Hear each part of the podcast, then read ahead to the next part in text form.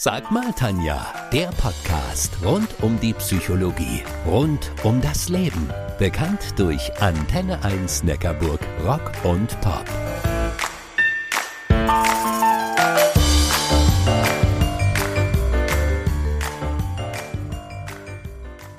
Heute dreht sich alles um das Thema Freundschaft.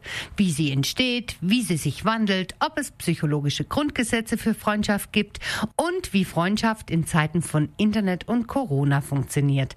1930 erschien der Film Die drei von der Tankstelle mit Heinz Rühmann, Willy Fritsch und Oskar Karlweis in den Hauptrollen. Bis heute ist die Filmmusik legendär. Ein Freund, ein guter Freund, das ist das Schönste, was es gibt auf der Welt. Okay. Die Comedian-Harmonisten singen das eindeutig besser als ich. Tatsächlich scheint die Sehnsucht nach Freunden so alt zu sein wie die Menschheit selbst. Freunde sind wichtig, das wissen schon die Kleinsten und suchen sich ihre Lieblingsspielkameraden aus. Ganz intuitiv. Sandkastenfreunde. Die ersten Freundschaften werden bereits im Kindergartenalter geschlossen, also so etwa mit drei Jahren. Auch wenn solche Beziehungen oft noch wenig mit dem zu tun haben, was wir Erwachsene unter Freundschaft verstehen. Ich habe euch mal gefragt, was ihr unter Freundschaft versteht, beziehungsweise was für euch Merkmale von guter Freundschaft ist. Eure Antworten waren ziemlich klug und weise. Bedingungslosigkeit, Ehrlichkeit, Vertrauen, authentisch sein, emotionale Nähe, Verständnis, Gemeinsamkeit, Rücksichtsnahme, Treue, Gegenseitigkeit. Freundschaft scheint jedoch für jeden etwas anderes zu bedeuten. Daher ist es wichtig, dass ihr mit Freunden das mal klärt, was ihr unter Freundschaft versteht. Die Wissenschaft tut sich übrigens ziemlich schwer mit einer Definition von Freundschaft. Mein Psychologieprofessor damals an der TU Berlin hat immer gesagt, je mehr Definitionen es von etwas gibt, umso weniger weiß man darüber. Wobei, für mich, für mich ist das relativ klar.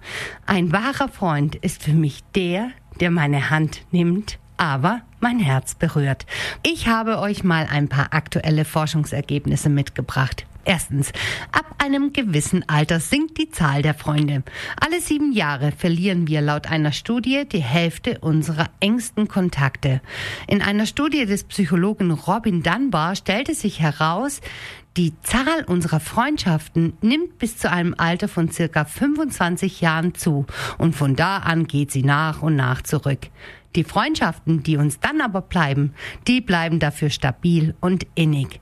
Das Maximum von freundschaftlichen Beziehungen, die ein Mensch pflegen kann, liegt zwischen 100 und 200. Der Psychologe Dunbar kam in seiner Studie auf die Zahl 148. Diese Zahl ist inzwischen bekannt als die Dunbar-Zahl. Was meint ihr? Wäre doch eine eine Million Frage für Wer wird Millionär? Zweitens, Freunde machen glücklich und gesund. Eine gute Freundschaft macht nicht nur Spaß, sie garantiert sogar ein langes Leben.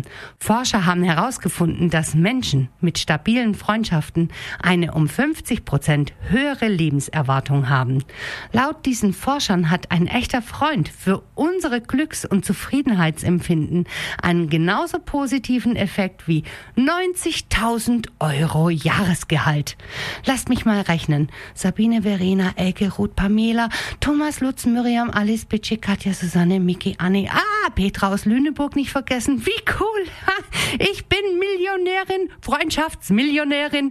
Der Nobelpreisträger Jeffrey Hall fand heraus, tiefe Freundschaften brauchen Zeit. Um vom Bekannten zum Freund zu werden, braucht es mindestens 50 gemeinsame Stunden.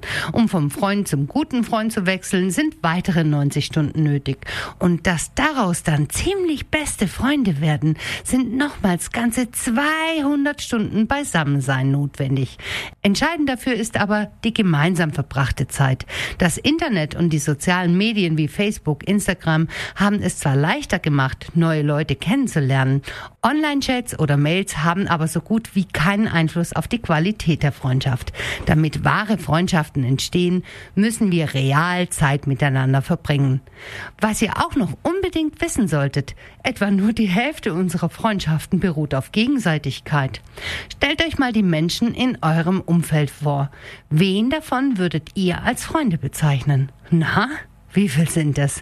Und jetzt teilt diese Zahl durch zwei. Et voilà, so viele Freunde habt ihr wirklich.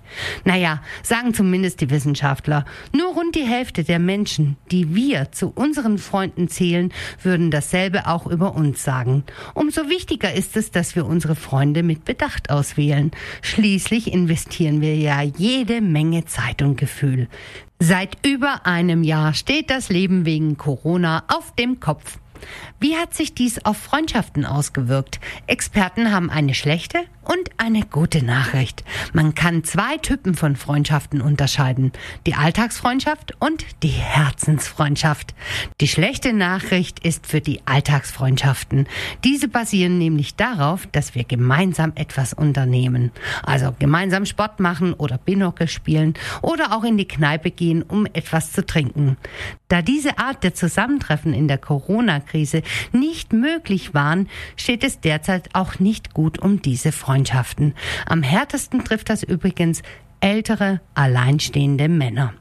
Für die sogenannten Herzensfreundschaften gibt es hingegen eine echt gute Nachricht. Hey, Herzensfreundschaften sind Freundschaften, wo ich alles erzählen kann, wo ich vertraue, wo also eine hohe Intimität vorhanden ist.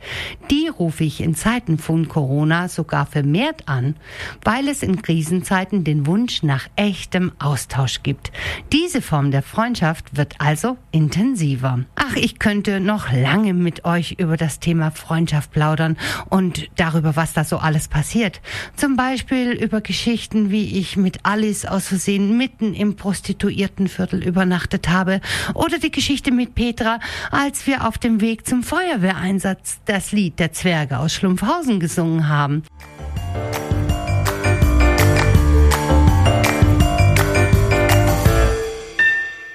Das war Sag mal Tanja, der Podcast rund um die Psychologie, rund um das Leben.